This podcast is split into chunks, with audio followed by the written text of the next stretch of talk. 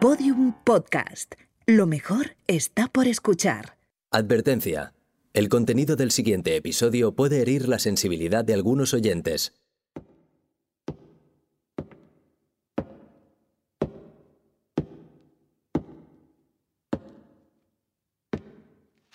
Los pasos de Graziella Chetta resuenan en los pasillos vacíos. Dentro de poco se llenarán de nuevo con el ímpetu y el entusiasmo de los niños.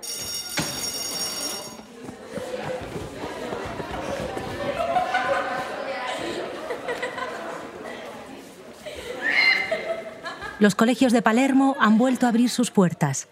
Ha sido necesaria una pandemia para impedir que Graziella pudiera hacer lo que lleva haciendo muchos años, visitar estas aulas para hablar a los niños de esperanza y de libertad, y de algo que desde hace siglos se extiende y se contagia como otro virus. La humertad. La humertad, la ley del silencio, es un código de honor unido al sur de Italia. La humertad prohíbe compartir cualquier información se tenga sobre un crimen cometido por la mafia. Cuando la mafia golpea, a su alrededor todos callan porque romper el juramento de omertá en la cultura mafiosa se castiga con la muerte.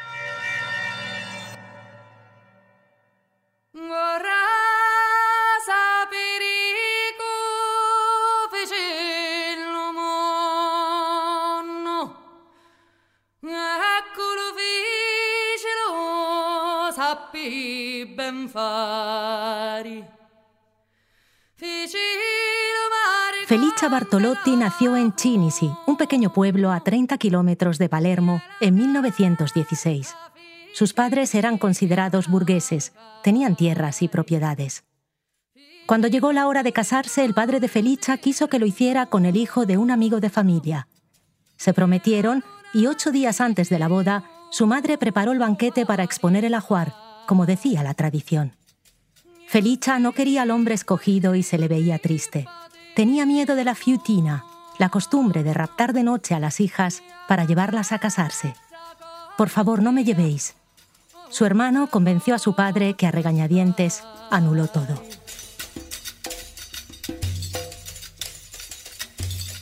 Quizás, diría Felicia años después, debería haberme casado con aquel hombre. Mi condena fue querer casarme por amor. Su corazón escogió a Luigi Impastato, un ganadero que lo único que poseía era un hombre unido a la mafia. Luigi había pasado el periodo fascista en la cárcel de Ústica por contrabando. A su vuelta al pueblo, cuando Felicia lo conoció, parecía haber dejado aquella vida. Pero su unión con la mafia se hizo oficial cuando su hermana se casó con el boss de la zona, Cesare Manzella, y él pasó a ser cuñadísimo.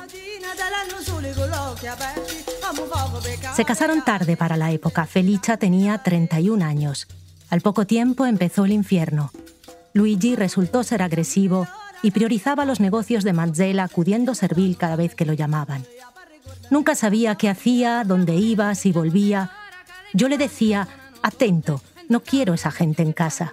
Si me traes un mafioso o un escapado aquí, me vuelvo a casa de mi madre. El 5 de enero de 1948 nació el primer hijo, Giuseppe, y poco después un hermano que con tres años enfermó de una encefalitis. Para evitar el contagio, Felicia envió a Giuseppe a pasar una temporada a casa de su hermano Mateo y su mujer. El pequeño murió y al año siguiente Felicia tuvo otro hijo que llamó Giovanni. Giuseppe, Peppino como lo conocen todos, es feliz con sus tíos Mateo, un pintor comunista, escucha a su sobrino y lo anima a leer y a estudiar. Tras la muerte del hermano, Felicia decide que Pepino siga viviendo con él. Quiere alejarlo de los negocios de su padre. En casa de su hermano se respira un aire diferente y está segura de que la cultura será la mejor protección para su hijo. Pepino crece ajeno a todo y adorando también a su otro tío, Cesare Manzella, el boss. Cesare le deja dar vueltas en su coche por el campo y le aplaude más fuerte que nadie cuando recita las poesías de la escuela en las comidas familiares. Para Pepino, su tío es lo más.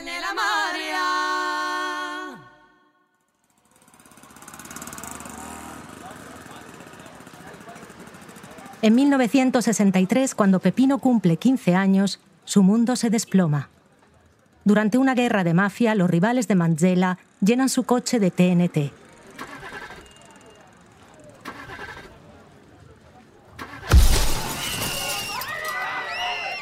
Los cuerpos de César y de su capataz saltarán por los aires tras una explosión que dejará un socavón enorme en la carretera.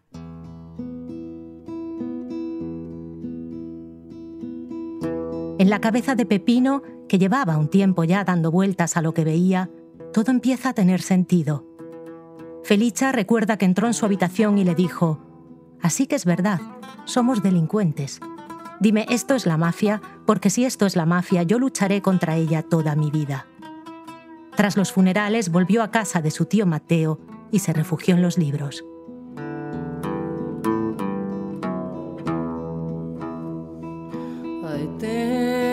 Con la muerte de Cesare Manzella, el boss pasa a ser Gaetano Badalamenti, Don Tano. Luigi, el padre de Peppino, ya no tiene lazos de sangre con el capo y se vuelve más servil que nunca para contentarlo. Peppino evita cada vez más a su padre, pero la situación se complica cuando su tío Matteo muere y él debe volver a casa. Felicia no soporta la amistad de Luigi con Tano cada vez que pretende llevar a Pepino a su casa discuten, Giuseppe es mi hijo, debe empezar a entrar en los negocios, grita Luigi. Badalamenti, que como el 80% de los habitantes de Cinisi de entonces tiene familia emigrada en Estados Unidos, se vuelve clave en el tráfico de una heroína que está enriqueciendo a una mafia cada vez más potente y cruel. Además, establece lazos con las autoridades. El alcalde, los carabinieri, todos se pliegan ante él. Sicilia estaba dividida entre los que amaban sus terrenos, fuente de aceite y limones, y los que veían en ellos una fuente de especulación y riqueza. Carreteras, aeropuerto, casas vacacionales, la mafia mete su pezuña en todo. A Pepino aquello empieza a obsesionarlo. Con 17 años escribe para el periódico La Vida Socialista y se une al Partido Proletario. Con ellos organiza manifestaciones contra la expropiación de los terrenos de los campesinos la mafia poco a poco se va quedando con todo. Algunos, al perder sus tierras, pierden toda motivación y se abandonan hasta morir. Pepino se involucra en todas las protestas. Su voz se empieza a oír en el pueblo.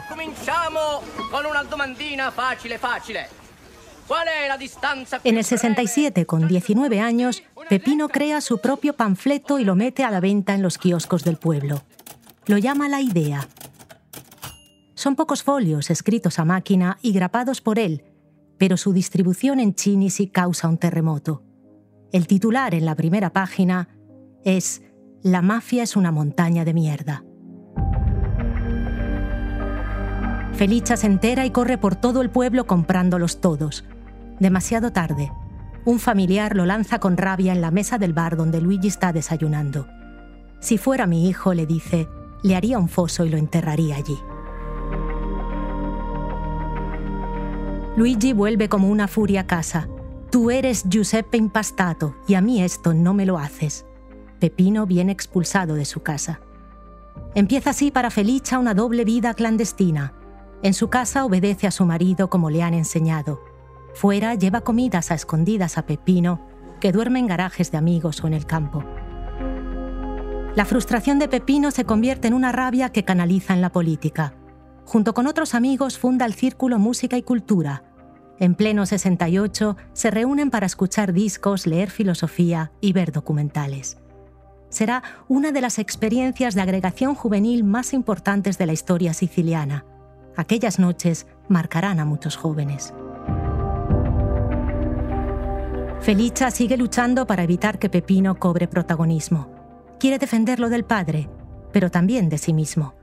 Le pide que no haga mítines en el pueblo, que no airee sus ideas déjales en paz, son unos desgraciados. E ce lo diceva, Peppino sta attento, Peppino tu, tu non lo puoi fare, Peppino tu lo sai a quale famiglia appartieni. E lui no me daba recta. Felicia recuerda, se lo decía, atento Peppino, sabes a qué familia pertenece, pero él no me hacía caso.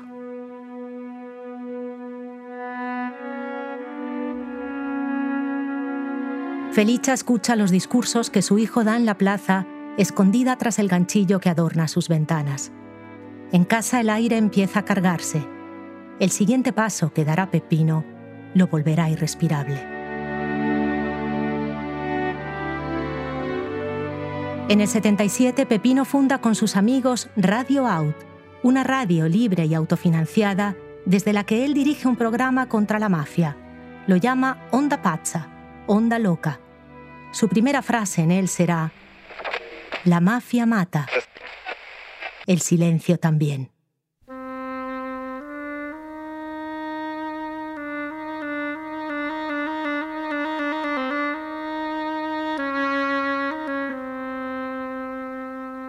Pepino encontró en la radio un vehículo para destrozar no solo la propia humertad, sino la de los oyentes. Sabía que cuando salía a dar mítines en la plaza, muchos no se atrevían a ir. La radio la podían escuchar, aunque fuera escondidas, todo el pueblo.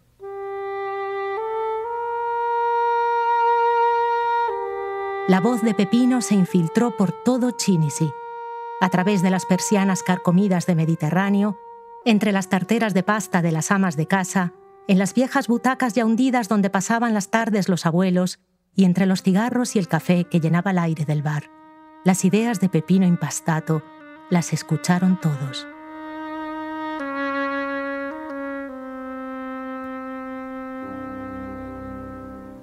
Para criticar a la mafia, Pepino escogió la ironía. Inventó apodos para todos.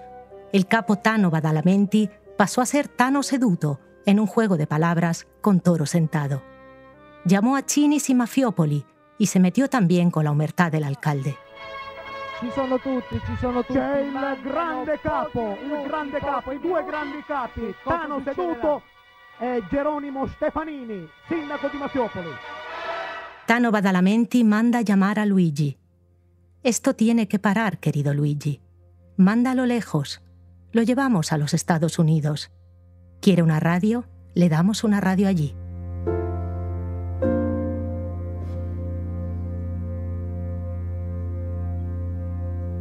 Esa noche en casa las discusiones hacen temblar los pocillos de las alacenas.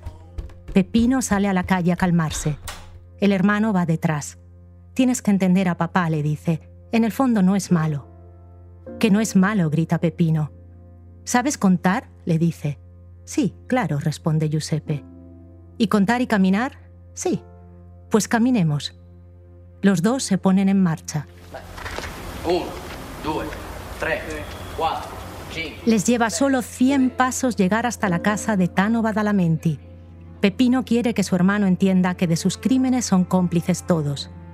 El recuerdo de aquella noche lo llevaría al cine Marco Tullio Giordano. 95, 96, 97, 98, 99 e 100. Lo sai chi ci abita qua? Ah, un sotano ci abita qua. 100 passi ci sono da casa nostra, 100 passi. Salutiamo Zutano! Io voglio scrivere che la mafia è una montagna di merda!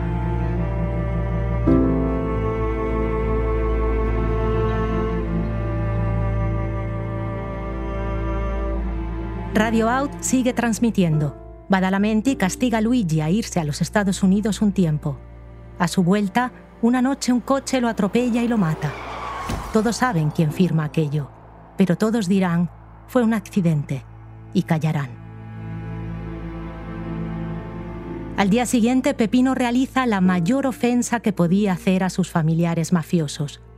Durante los funerales de su padre, se cruza de brazos y se niega a estrecharles la mano. Todo el pueblo está mirando. Su hermano grita llorando, quieres hacer el héroe y acabarás matándonos. La muerte de Luigi señala el fin de la protección de Pepino. Felicia tiene miedo. Giuseppe, ¿por qué no te compras una pistola? pide a su hijo. Él se niega y sigue retransmitiendo como si nada. Buongiorno. Il presidente della Democrazia Cristiana, Aldo Moro, è stato rapito questa mattina alle 9.10 da un comando di terroristi mentre usciva da... El 16 de marzo del 78, el grupo terrorista Brigadas Rojas secuestra al líder del Partido Democracia Cristiana, Aldo Moro. En Chinisi, a Pepino y a sus amigos se les mete en el mismo saco. Comunistas. Las críticas y la desinformación de la gente llevan a Pepino a pensar que la radio se le hace pequeña. Decide presentarse a las elecciones con el Partido Democracia Proletaria.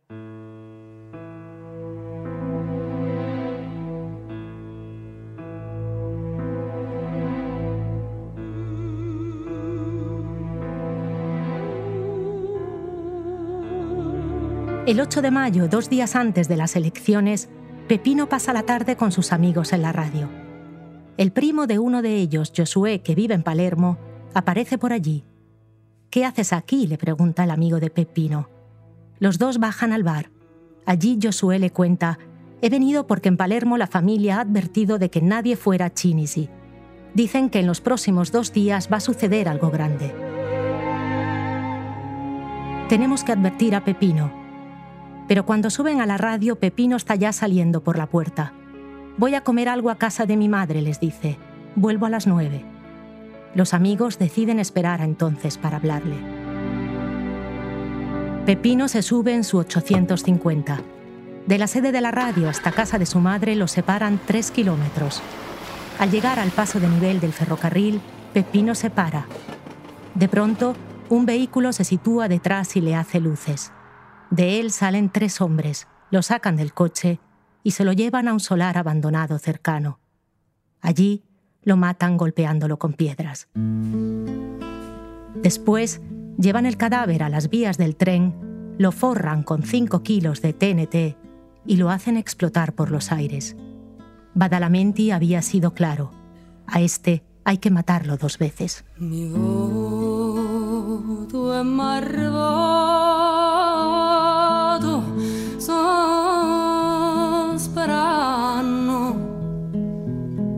Mientras los amigos, al no ver llegar a Pepino, pasan la noche buscándolo por todas partes. Tras la fuerte explosión, corren hacia allí. Ya es salva. Los carabinieri están trabajando, bajo órdenes del alcalde, en la hipótesis de que Pepino estaba preparando un atentado al primer tren de la mañana. Estos comunistas ya se sabe, dicen. Sus amigos intentan acercarse a las vías del tren, pero vienen alejados. Uno de ellos va hasta el solar y encuentra las piedras ensangrentadas y un pie de pepino. Se lo lleva a los carabinieri. Ellos lo cogen y le dicen, no te metas, deja hacer a las autoridades. Los carabinieri se presentan en casa de una felicha destrozada y revuelven todo. Encuentran una vieja nota de Pepino adolescente quejándose de la vida y la usan como prueba. Quería suicidarse y de paso atentar contra el pueblo, zanja el alcalde. Por la tarde el cuerpo de Aldo Moro aparecerá en el maletero de un coche asesinado por las Brigadas Rojas. Aquello eclipsará la noticia de la muerte de Pepino y servirá para sentar en la conciencia del pueblo que los comunistas como él eran asesinos.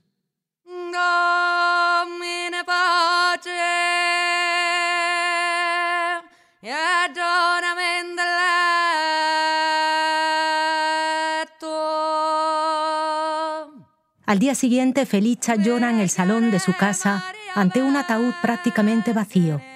La policía no quiso molestarse en recoger los restos de Pepino, esparcidos por los campos de la zona. Hijo mío, valió la pena, llora golpeando la caja.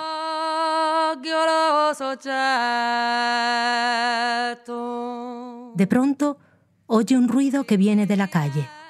¿Qué pasa? pregunta su nuera. Mira, Felicia, mira. Felicia sale al balcón.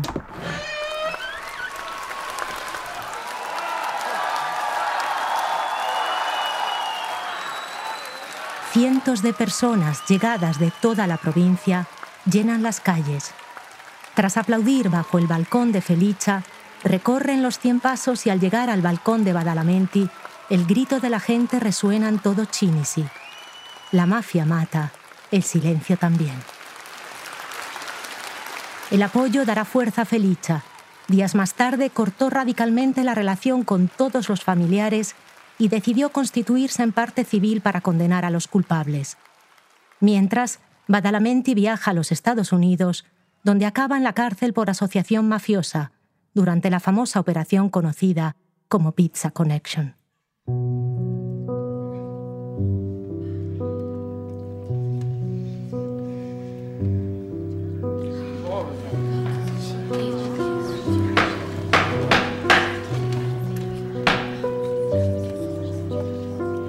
El día del juicio por la muerte de Peppino, Felicia fue llamada a declarar.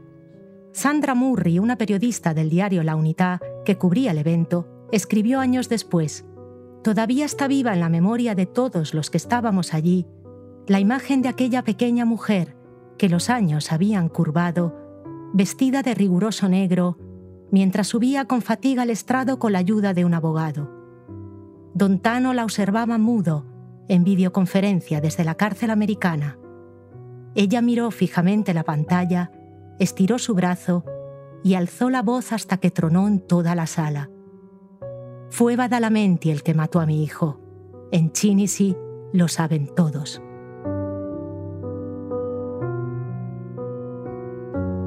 Badalamenti fue condenado a cadena perpetua por el homicidio premeditado a Giuseppe Impastato. Dichiara Badalamenti Gaetano colpevole del reato di omicidio premeditato di cui al capo A della rubrica e lo condanna alla pena dell'ergastolo. nonché al- Era el 11 de abril del 2002. Felice había esperado aquel día 24 años. È fatto in questo tipo però, come terrorista, capisci? Erano tutti d'accordo, carabinieri, politici e mafiosi. Lo hicieron así, ¿entiendes? Como si fuera un terrorista, dice Felicia. En Chinisi estaban todos de acuerdo, carabinieri, políticos y mafiosos. Desde entonces, todos los 9 de mayo, las calles de Chinisi se llenan de personas recorriendo los 100 pasos. 1, 2, 3, 4, 5, 10, 100 passi. 1, 2, 3, 4, 5, 10, 100 passi. 1, 2, 3, 4, 5, 10, 100 passi. 1, 2, 3, 4, 5, 10, 100 passi. A Peppino Impastato e a sua madre Felicia e a tutti i caduti di mafia. A loro va questa canzone. Grazie. El día del funeral de Peppino, una foto dio la vuelta a Italia. Mostraba a Felicia llorando tras el ataúd vacío de su hijo, rodeada de una marea de gente con el puño en alto. La foto la había sacado otra mujer palermitana que nunca ha sabido lo que es la humertad. Se llama Letizia Battaglia.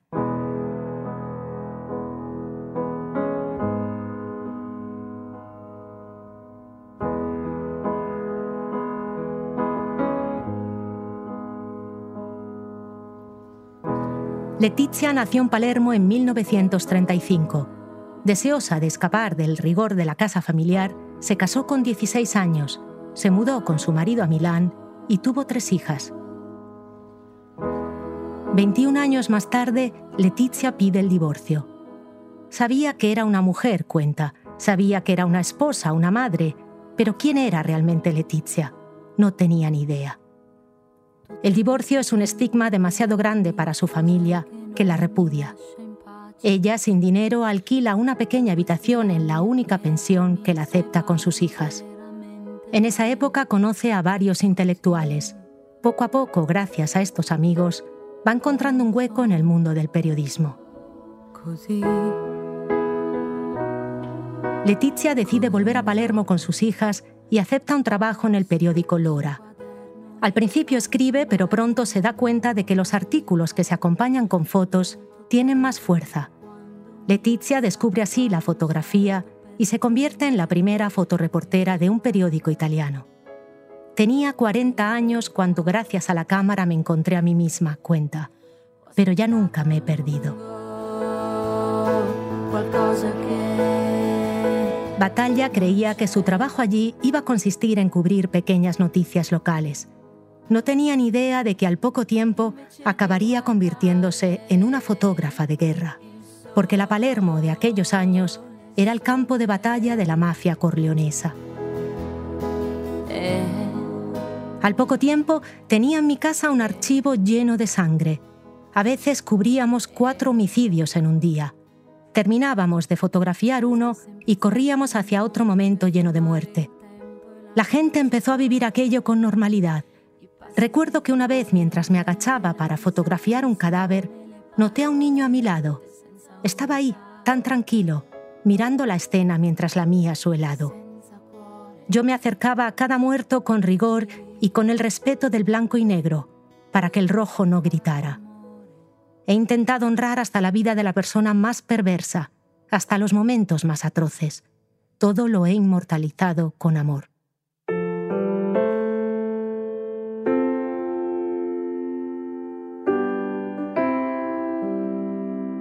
En 1980, su foto del asesinato de Piersanti Mattarella con su hermano Sergio, hoy presidente del país, abrazando el cadáver, la convirtió en la fotógrafa oficial de la mafia. Ese año fotografía el arresto del capo Bagarella. Mientras dos carabinieri arrastran al capo camino a la comisaría, Letizia se acerca tanto que él le da una patada en el estómago y la tira al suelo. Letizia empieza a recibir amenazas de muerte. Ella responde disparando con su objetivo y acercándose a la tragedia cada vez más usando el gran angular. Las amenazas se hacen más duras.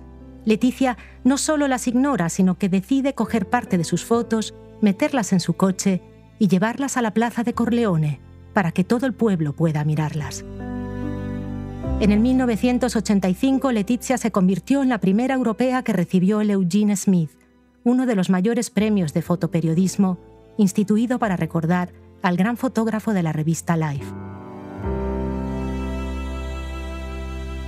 El asesinato del juez Falcone, amigo personal de Letizia, fue lo único que consiguió que bajara su cámara. Estaba devastada.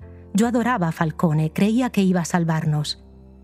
En los funerales, Letizia se acercó a Rosaria Schifani, la esposa de uno de los guardaespaldas del juez, también asesinado. La foto de su rostro, la cabeza erguida con orgullo y los ojos cerrados en la penumbra de la iglesia, es una de las más hermosas y tristes que se hayan hecho jamás un símbolo que transmitió al mundo entero la enorme resiliencia de las mujeres sicilianas.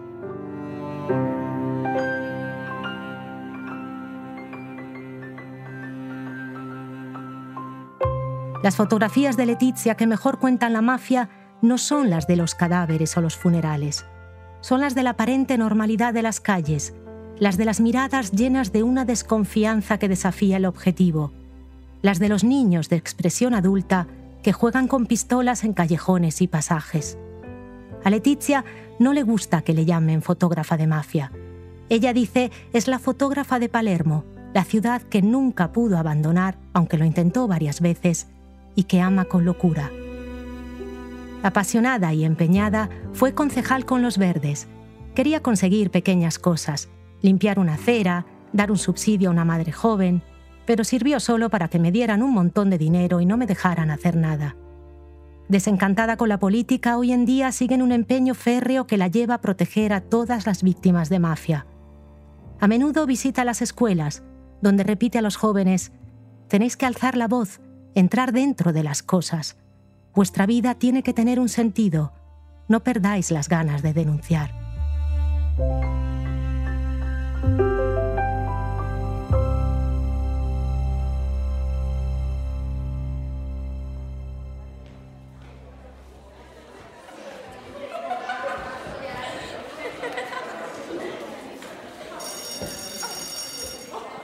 En la misma escuela que visita a menudo Letizia, habíamos dejado al inicio del episodio a otra mujer, Graziella Chetta.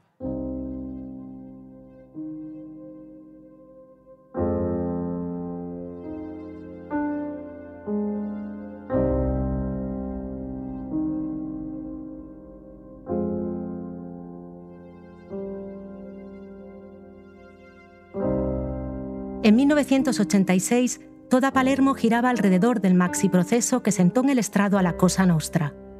Graziella Cheta y su marido Antonio Domino regentaban un kiosco en el barrio de San Lorenzo.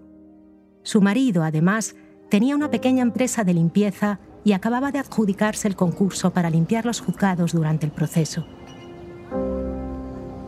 Era un martes de octubre, en la calle del kiosco de los Domino, vía Fattori. Dos niños de 11 años jugaban en la acera. Uno de ellos era el hijo de Graziella, Claudio Domino. De pronto, una moto se paró delante de ellos. El que iba detrás, protegido por el anonimato del casco integral, llamó al pequeño. Claudio, Claudio, ven aquí. Claudio, educado, se acercó. El hombre le disparó entre los ojos. El pequeño murió en el acto.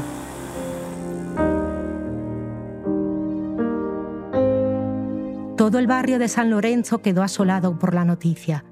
El código de honor de la mafia, que en teoría impide tocar a los niños, se había ignorado para matar a Claudio. A los pocos días, uno de los capos juzgados en el proceso, Giovanni Bontade, pidió hablar. Se levantó y declaró, Rechazamos la hipótesis de que esta barbarie tenga algo que ver con nosotros. Pido un minuto de silencio en honor a ese niño. El juez, mirándolo severamente a los ojos, respondió, La mejor manera de recordar esta víctima es continuar inmediatamente este juicio.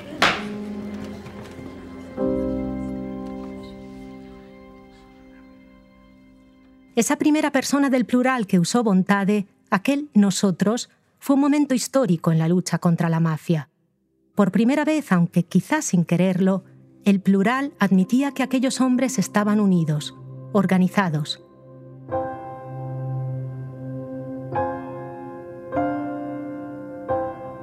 Se dice que aquella noche el capo de los capos, Totò Riina, mandó matar a los asesinos de Claudio. ¿Por qué se llevaron al niño? Hay quien dice que el pequeño había sido testigo de un intercambio de droga. Otros sostienen que una familia mafiosa, al perder el contrato de la limpieza, quiso vendetta.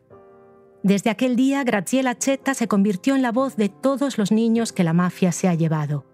Porque ese hipotético código de honor, la mafia se lo ha saltado 125 veces. Graciela visita los colegios contando sus historias, con el deseo de que esos estudiantes, cuando crezcan, escapen de una vida que les condena, a través de la humertad, a no ser nunca libres.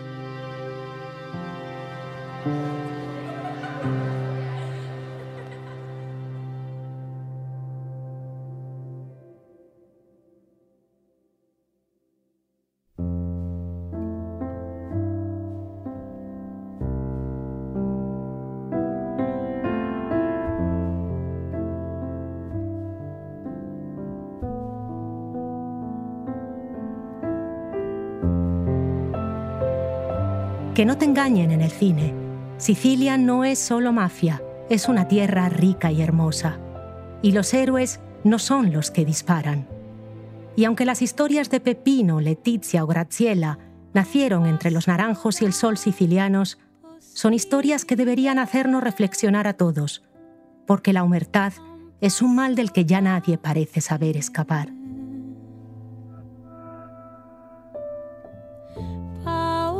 ¿Cuántas veces callamos por miedo, egoísmo o simple pereza?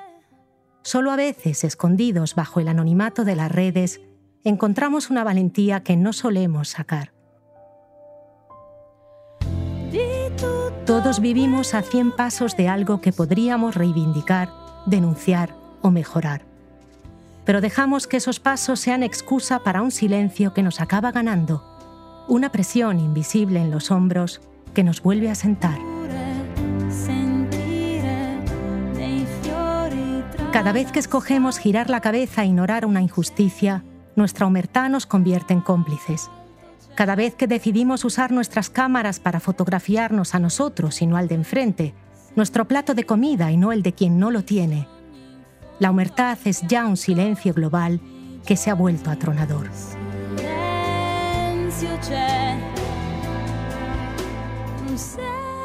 Otro valiente, Roberto Saviano, escribió, hay dos formas de humertad, la de quien sabe y no habla, y la de quien no quiere saber.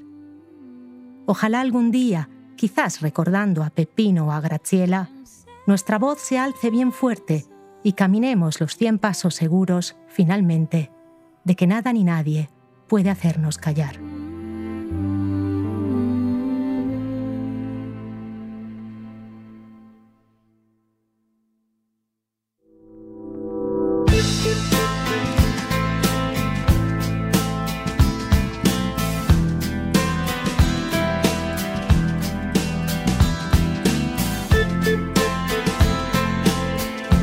Felice Empastato murió de un ataque de asma en el 2004 con 88 años. Tras su muerte, su casa se convirtió en el museo Casa de la Memoria Felice Pepino Impastato. Insostituibili perché hanno denunciato il più corrotto dei sistemi troppo spesso. En Chinisi un cartel anuncia las vías de la estación. Aquí la mafia asesinó a Giuseppe Impastato. Gaetano Badalamenti murió de un ataque de corazón dos años después de su condena, en el 2004, en el hospital de la cárcel de Massachusetts. Letizia Batalla sigue fotografiando su querida Palermo.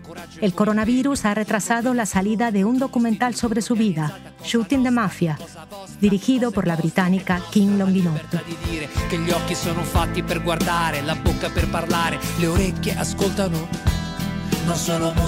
Graciela Cheta sigue visitando las escuelas. Hace poco ella y su marido estuvieron en Chinisi recordando a su hijo Claudio desde el balcón de la familia Impastato. semplicemente pensa Tras la muerte de Falcone y el posterior arresto de Totò Riina, Cosa Nostra se ha debilitado y han cobrado más fuerzas la camorra napolitana y la andrangheta calabresa. En Palermo, en los últimos cinco años, ha habido solo un fallecido atribuible a la mafia. Se calcula que desde sus inicios, allá por el 1860, Cosa Nostra ha sido la responsable de más de 5.000 muertes. El souvenir más comprado en Palermo hoy en día sigue siendo una camiseta del padrino.